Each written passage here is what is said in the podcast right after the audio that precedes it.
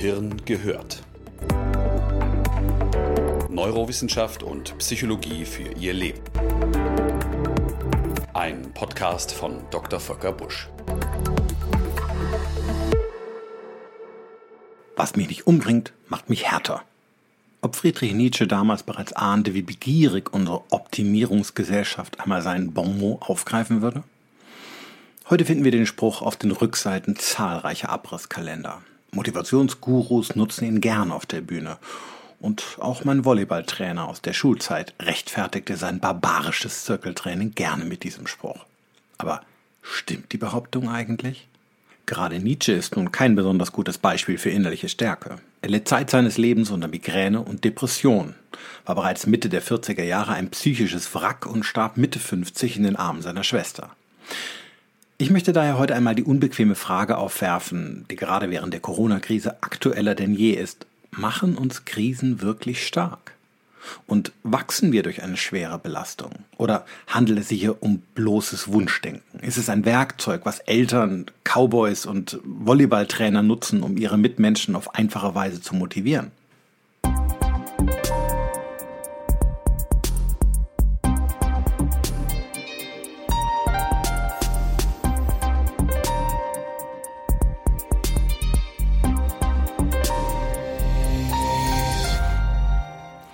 Sind Krisen überhaupt? Also rein sprachlich betrachtet sind Krisen zunächst Umkehrpunkte, an denen sich entscheidet, wie etwas weitergeht. Nicht mehr und noch nicht weniger.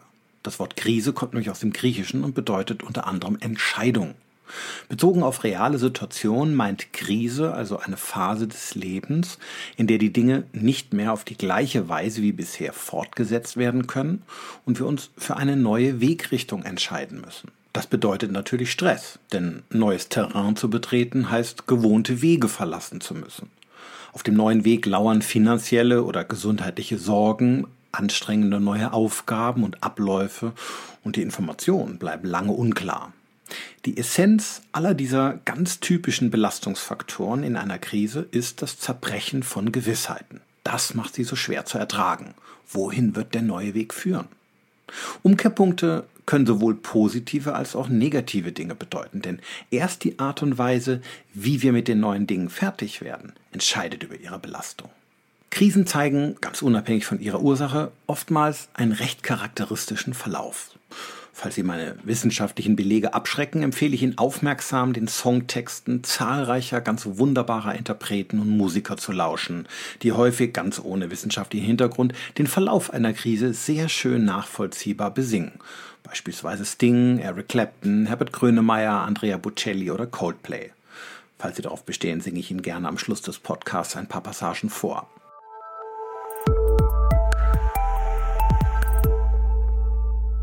Phase 1 vor dem Sturm. Diese Phase gibt es nicht immer. Sie existiert dann, wenn sich die Katastrophe anbahnt und man die schwarzen Wolken am Himmel kommen sieht. Dann sind Angst und Unsicherheit typisch. Man ist in einer Art Erwartungshaltung. Die Spannung ist aber keine schöne, denn man verfügt nicht über das Gefühl von Kontrolle, sondern fühlt sich verwundbar, vielleicht sogar gänzlich hilflos und ohnmächtig. Wie soll es nur alles werden? Der Stresslevel steigt. Phase 2 die Kollision. Plötzlich ist die Krise da und trifft uns mit aller Wucht. Die meisten Krisen beginnen hier. Eine Reihe intensiver emotionaler Reaktionen ist möglich, vom Schock über die Verwirrung bis hin zur offenen Panik. Die Aufprallphase ist, äh, Gott sei es gedankt, in der Regel recht kurz. Phase 3. Die Solidaritätsphase.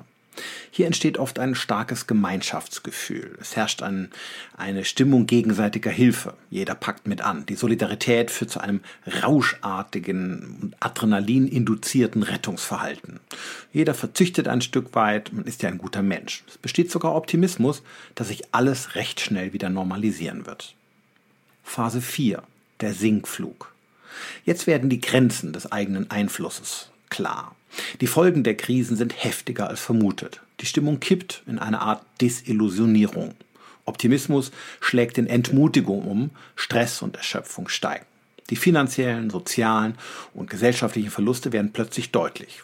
Gesellschaft wird egoistischer. Ein krasses Tief, auch durch Wut und Verschwörungsideen gekennzeichnet. Schuldige werden gesucht und in diesem Stadium meist auch gefunden. Phase 5, die Bewältigung. Die letzte Phase ist durch ein allgemeines Gefühl einer Erholung gekennzeichnet. Es geht um Akzeptanz dessen, was ist und um persönliche Bilanzen. Manche Menschen ziehen sich geschlagen zurück, andere mobilisieren Kräfte für den Wiederaufbau. Menschen gewöhnen sich an die neue Normalität, auch wenn sie gegebenenfalls über Verluste trauern oder immer noch schimpfen. Diese Phase kann sich durchaus über Jahre hinziehen. Es ist die längste Phase von allen und sie produziert verschiedene Formen der Bewältigung. Während dieses Verlaufs hat jede Krise dabei ihren emotionalen Höhepunkt. Was glauben Sie, wann ist er meistens erreicht? In einer groß angelegten Studie der Yale University wurde eine Kohorte aus 233 US-Amerikanern vier Jahre in die Zukunft begleitet und die psychische Verarbeitung von Schicksalsschlägen im Verlauf beobachtet. Es stellte sich heraus, die Phase, in der emotional alles besonders stark durcheinander geriet, lag in den ersten sechs Monaten. Hier bestand das größte Gefühl des Chaos, Traurigkeit, Angst, aber auch Zynismus oder Aggression. Nach einem halben Jahr war meist der Höhepunkt überschritten. Dann kam es langsam zur Anpassung und einer Akzeptanz. Für die Corona-Pandemie, in der wir uns derzeit befinden, stimmen die Befunde zuversichtlich. Wenn Sie diesen Podcast kurz nach seinem Erscheinen hören, sind wir irgendwo noch zwischen Sinkflug und Bewältigung. Aber der psychologische Gipfel der Krise, der ist bald erreicht. Krisen gehorchen also einem Verlauf. Diese Verläufe lassen sich nicht in jedem Fall zeitlich genau vorhersagen, aber sie finden in einer recht ähnlichen Weise bei uns allen statt. Übrigens ganz ähnlich wie auch unser Immunsystem beispielsweise mit einer Erkältung fertig wird. Auch hier meist nämlich in Form eines ganz charakteristischen Verlaufs. Sie erinnern sich sicherlich auch an die beruhigende Weissagung ihrer Großmutter. Ein Schnupfen kommt drei Tage, bleibt drei Tage, geht drei Tage. Das Leben ist zyklisch. Fast alles kehrt zu seinem Ausgangszustand zurück. Sei es der Herzschlag oder der Skelettmuskel nach getaner Arbeit, genauso wie das Immunsystem oder eben unsere Psyche. Auch wenn eine Erholung von einem Schicksalsschlag natürlich nie garantiert werden kann, stimmen die wissenschaftlichen Beobachtungen von Betroffenen zuversichtlich. Denn sie zeigen, dass wir mehrheitlich mit Stress und Kummer fertig werden. Das hören wir uns einmal an.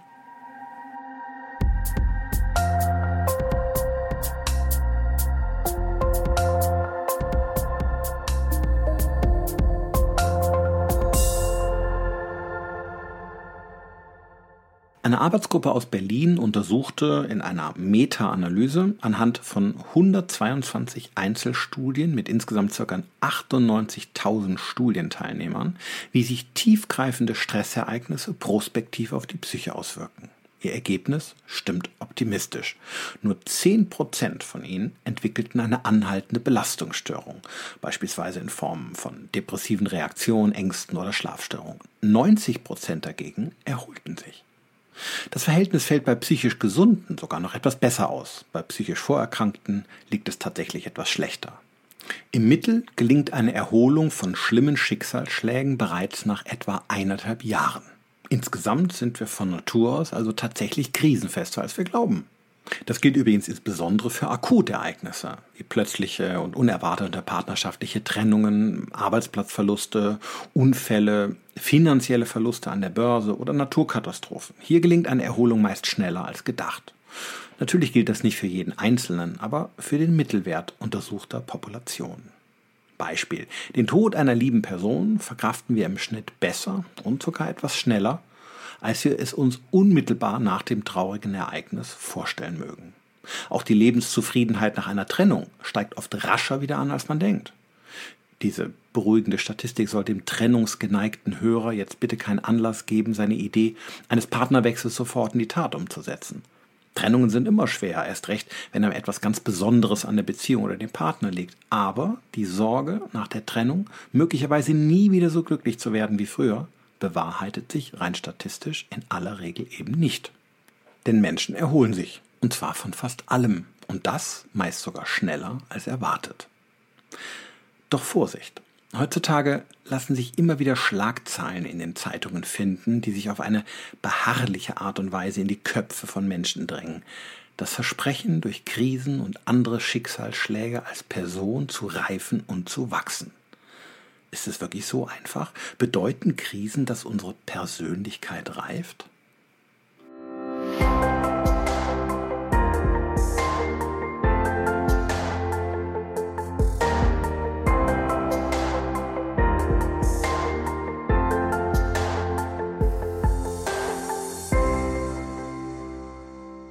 Von einem posttraumatischen Wachstum spricht man, wenn Menschen schwere oder traumatische Ereignisse nicht nur unbeschadet überstehen, sondern sich in ihrer Persönlichkeit positiv weiterentwickeln. Ein anderer Begriff, der dem Selbstempfinden noch mehr schmeichelt, lautet Stealing-Effekt. Solche Wachstumsprognosen nach Schicksalsschlägen lassen sich sehr leicht formulieren und werden in der Regel auch gerne gehört. Sie klingen schließlich gut und beruhigen irgendwie. Toll, wenn die ganzen Strapazen auch zu was gut sind. Mehr als die Hälfte der Personen in Straßenumfragen sind überzeugt davon, dass sie durch Krisen stärker werden. Wissenschaftlich gesehen ist das Ganze jedoch nicht ganz so einfach. Die Persönlichkeitsreifung in Richtung einer stärkeren oder klügeren Lebensweise gibt es zwar tatsächlich, aber nicht zum Nulltarif und vor allen Dingen ohne Garantie. Stärker zu werden ist nämlich von einer Vielzahl an Faktoren abhängig, die wir tatsächlich nur zum Teil oder mitunter sogar gar nicht beeinflussen können. Hier stehen viele Dunkelziffern in der Gleichung und dürfen nicht davon ablenken, dass Krisen auch sehr viel unbeeinflussbares Leid mit sich bringen. Wiederholte partnerschaftliche Enttäuschungen machen eben nicht immer automatisch stärker. Sie machen faktisch viel oft einsamer. Meine Ambulanz ist voll von Menschen, die nach immer wieder erlebter Enttäuschung irgendwann den Mut verlieren und nicht mehr mögen. Sie ziehen sich zurück. Denn was man bei wiederholten Verletzungen trainiert, ist nicht in erster Linie mentale Stärke, sondern vor allen Dingen Skepsis, Misstrauen und das Gefühl, nicht wertvoll genug zu sein für seine Mitmenschen. Aus dem gleichen Grund erscheint es mir zynisch Menschen gegenüber, die Opfer von Gewalt werden oder durch Naturkatastrophen alles in ihrem Leben verlieren, von einer Chance zu sprechen, die sich ihnen durch die Krise bieten könnte. Die Erfahrung zeigt, dass Betroffene oft seelische Narben davontragen. Pustekuchen, Wachstum durch Krisen. Wir dürfen nicht vergessen, dass harte und wiederholte Schicksalsschläge das allgemeine Risiko für depressive Entwicklung erhöhen.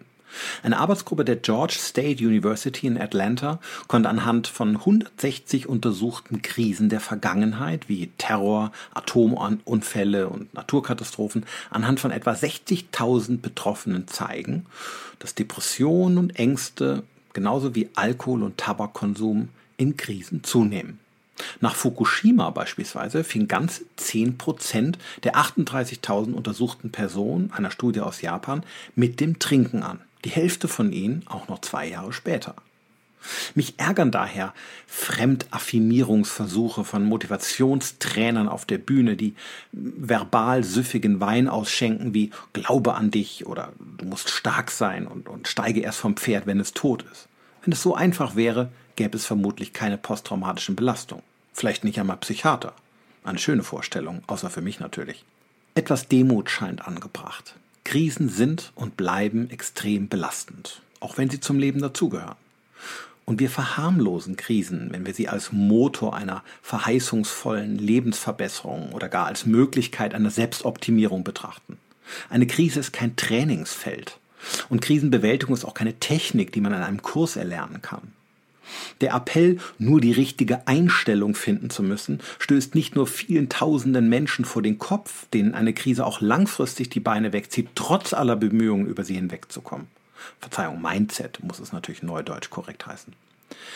Die Krise als Chance auf eine Phrase herunter zu stilisieren, erzeugt darüber hinaus einen enorm hohen Druck, denn sie insinuiert, wer richtig will, schafft es auch. Selbst schuld, wer da zurückbleibt für einen Arzt mit einer humanistischen Ausbildung ein unangenehmer Gänsehautmoment. Ob wir aus einer Krise psychisch gesund hervorgehen und eventuell sogar stärker werden, liegt nicht gänzlich in unserer Hand. Es wird immer Menschen geben, die unsere Unterstützung brauchen, denen wir liebevoll zur Seite stehen müssen, trotzdem es ihnen nicht am richtigen Mindset fehlt. Faktoren, die über unsere Widerstandsfähigkeit entscheiden, betreffen nämlich unsere Konstitution. Lernerfahrungen, die wir in der frühen Kindheit gemacht haben und die Unterstützung, die wir durch unsere Mitmenschen erfahren. Alles Dinge, die wir nur bedingt beeinflussen können. Wachstum durch Krisen kann man daher auch nicht technisch herbeiführen und schon gar nicht erzwingen. Man kann es nicht einmal versprechen. Allerdings können wir einen kleinen Teil tatsächlich zu unserer psychischen Heilung in Krisen beitragen. Aber eben nicht durch Selbstaffirmierung oder Schulterklopfen, sondern durch eine Geschichte, die wir über uns selbst schreiben und in die wir das Geschehene einordnen.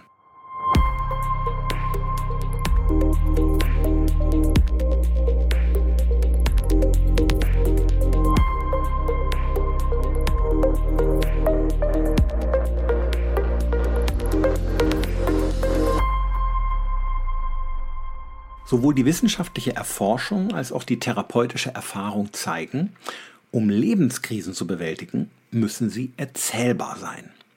Damit Sie verstehen, was ich damit meine, möchte ich Sie an eine Situation erinnern, die Sie alle noch aus Ihrem Kinderbett kennen.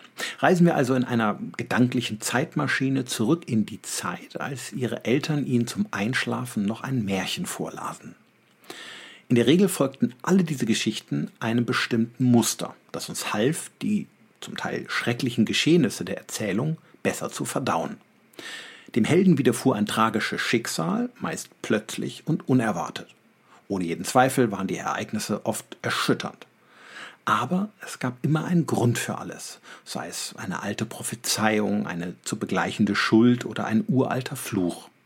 Der Held bekam eine Chance, sich aus seiner misslichen Lage zu befreien, handelte tapfer, löste das Problem und wurde belohnt für seinen Mut und seine Ausdauer. Das Happy End eines klassischen Märchens war dabei gar nicht so entscheidend. Ein glückliches Ende bis in alle Tage rundete lediglich alles stimmig ab. Man schlief dann besser. Viel wichtiger aber war die Tatsache, dass die Bewältigung einer Krise für die Hauptperson eine Bedeutung bekam. Das konnte die Erlösung von einem persönlichen Übel sein, das Wiederfinden und die Vereinigung mit einer geliebten Person oder der Kampf des Auserwählten für ein höheres Ziel. In jedem Fall bekam das Schicksal eine plausible Begründung. Das machte die Strapazen, die man auf sich nehmen musste, im wahrsten Sinne des Wortes sinnvoll. Der Lohn der Mühen war es, danach ein besseres Leben zu führen, entweder weil man sich selbst von etwas befreite, den Menschen seiner Träume fand oder schlichtweg die Welt rettete. In ihrem kleinen und noch jungen Gehirn entstand das, was man Kohärenz nennt. Möglicherweise blieben noch ein paar Fragen offen, die ihnen ihre Eltern erklärten, aber alles in allem war die Sache rund. Sie schliefen zufrieden ein.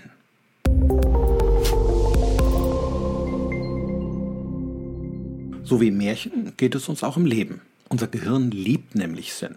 Das Gefühl von Kohärenz reduziert jeden Stress und beschleunigt die Erholung von Schicksalsschlägen. Diese Bewertung, mit der selbst schreckliche Dinge ihre Begründung und ihre Bedeutung bekommen, wird zu einem bestimmten Zeitpunkt während der persönlichen Krise irgendwann unverzichtbar. Eine Untersuchung der Stanford University verglich unterschiedliche Denkmuster auf die Krisenbewältigung von 82 Teilnehmern.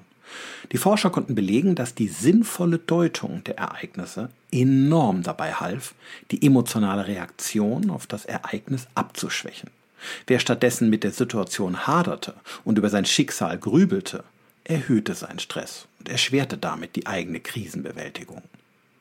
Die Märchen machen es deutlich. Menschen suchen nach dem, was man narrative Identität nennt. Das klingt etwas sperrig, aber umschreibt im Grunde genommen den einfachen Tatbestand, dass wir für alles im Leben einen Platz, einen Grund und eine Bedeutung in der eigenen Geschichte suchen. Dadurch entsteht Ordnung im Chaos unserer Gedanken und Gefühle. Alkoholiker, die ihrem letzten Drink eine Geschichte, eine Bedeutung zuweisen konnte, blieben in Studien länger nüchtern als Alkoholiker, die das nicht konnten. Und Eltern von Kindern mit Down-Syndrom entwickelten im Laufe der Erziehung ihrer Kinder eine für sie subjektiv plausible Begründung für ihr Schicksal, die ihnen half, die schockierende Diagnose besser zu verkraften. Ähnliches gilt für eine junge Mutter, die sich von einem gewalttätigen Ehemann trennt oder für einen Selbstständigen, der Konkurs anmeldet und neu beginnt. Sie alle verkraften ihr Schicksal leichter, wenn sie das Geschehene in irgendeiner Form begründen können und die mögliche Bedeutung dieses Ereignisses in das eigene Leben integrieren können.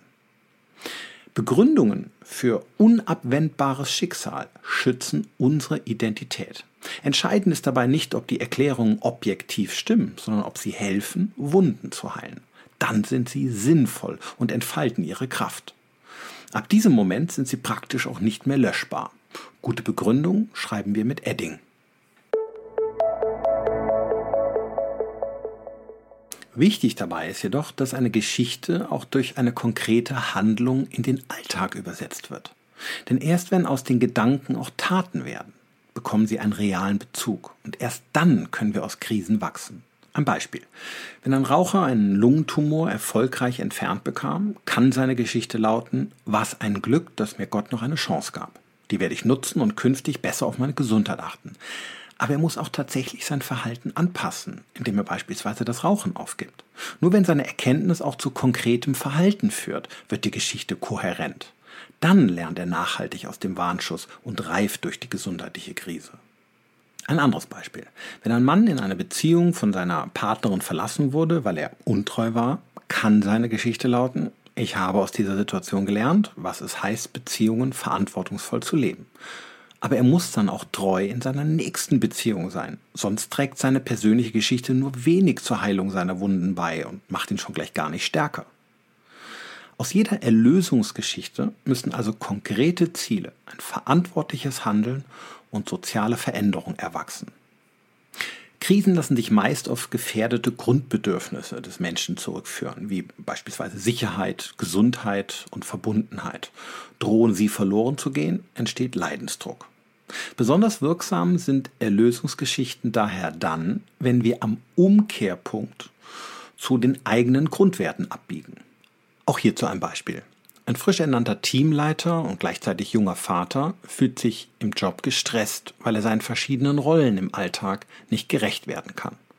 Durch die Zeit mit seiner Familie während des Lockdowns entdeckt er, wie wichtig ihm die gemeinsame Zeit mit seinen kleinen Kindern ist. Er beschließt daraufhin, seinen Arbeitsalltag zu verändern, auch wenn das möglicherweise weniger Geld oder Karriere bedeutet. Die Krise schafft die Erkenntnis und produziert neues Verhalten. Die Folge ist dann tatsächlich persönliches Wachstum. Wir wachsen, wenn wir uns die Zeit nehmen, schreckliche Ereignisse sinnvoll auf diese Weise einzuordnen und sie zum Teil unserer Geschichte werden zu lassen. Eine Studie unter der Leitung von Mark Seary von der Buffalo University in New York fand in diesem Zusammenhang kürzlich heraus, dass Menschen, die in ihrem Leben eine Reihe von Schicksalsschlägen erleben mussten, es letztlich am besten ging. Zu wenige und zu viele Schicksalsschläge reduzierten dagegen ihr Wohlbefinden. Ein paar Krisen im Leben zu haben, ermöglichte also tatsächlich Wachstum und eine Erhöhung der Lebensqualität, wenn man durch die Krise etwas lernen und man Teilaspekte seines Lebens auch durch entsprechende Handlungen verbessern konnte, indem man beispielsweise zu seinen Werten im Leben zurückkehrte. Die aktive Auseinandersetzung mit sich selbst bleibt also ganz wichtig. Aber die gute Nachricht dabei ist, die Gesellschaft bietet uns hier heute viel mehr Hilfe bei der Bewältigung solcher Krisen, als dies früher der Fall gewesen wäre.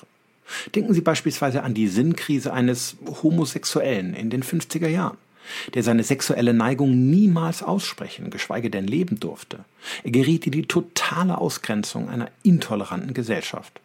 Und um nicht alles zu verlieren, unterdrückte und verleugnete er möglicherweise seine Bedürfnisse. Eine Krise, die schlimmstenfalls sein ganzes Leben lang anhielt. Und ein Märchen, das keine kohärente Geschichte erzählte.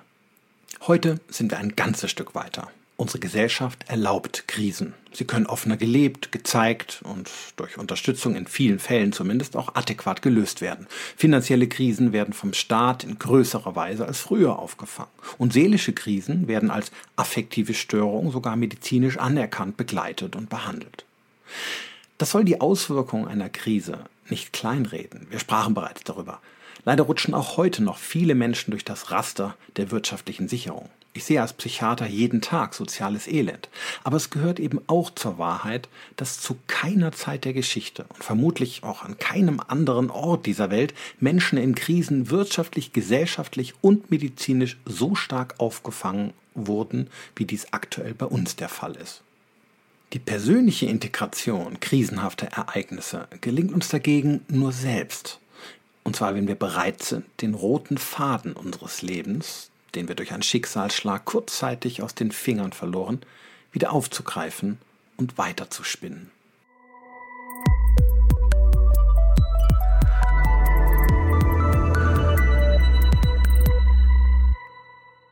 Meist hilft es Menschen, die von Krisen betroffen sind, sich ein paar Fragen zu stellen und sie nach Möglichkeit ehrlich und selbstkritisch zu beantworten.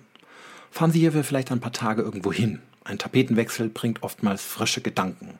In meinem Fall ist Waldluft in der Regel sehr inspirierend. Stellen Sie sich dann folgende Fragen. Erstens, warum kam es möglicherweise so? Was könnte die Ursache sein? Suchen Sie aber unbedingt nach Gründen, niemals nach Schuldigen. Zweitens, was lehrt mich die Situation? Was sagt es über meine Werte, über die Dinge, die mir wichtig sind. Und was mache ich aus dieser Erkenntnis heraus künftig anders? Aber denken Sie daran, nur wenn Ihren Gedanken auch wirklich Taten folgen, wird Ihre Krise zu einer persönlichen Erlösungsgeschichte. Drittens. Worauf darf ich mich auch weiterhin verlassen? Umkehrpunkte bedeuten nicht, dass sich alles in Ihrem Leben verändert. Vieles bleibt Ihnen erhalten und wird Ihnen auch in Zukunft Sicherheit geben. Erinnern Sie sich an diese Dinge, die Anker in Ihrem Leben darstellen. Viertens. Worauf freue ich mich in Zukunft? Welche schönen Dinge im Leben darf ich auch weiterhin genießen? Der Blick auf die schönen Aspekte ihres Lebens macht die Welt nicht gleich bunter, aber sorgt dafür, dass sie die Farbklecks in ihrem Leben nicht übersehen, die ihre Stimmung aufhellen und ihnen Kraft geben.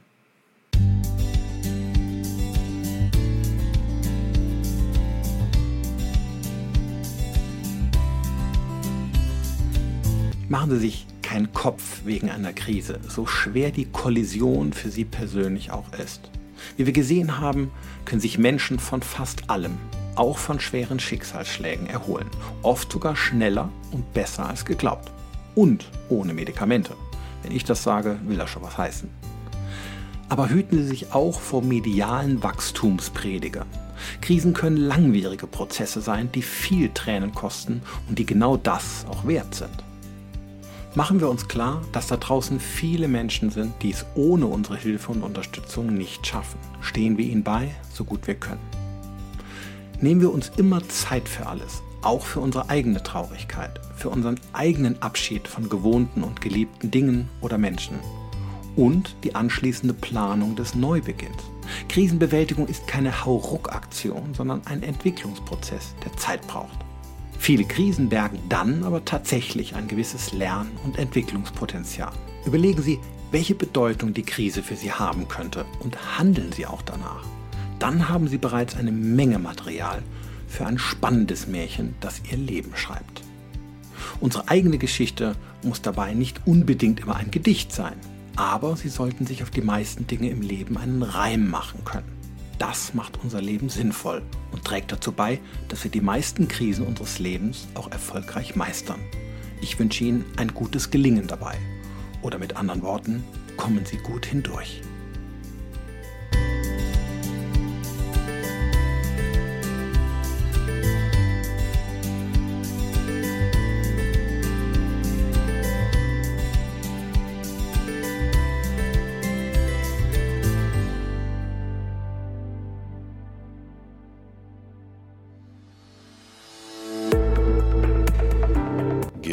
Gehört. Weitere Informationen auf www.drvolkerbusch.de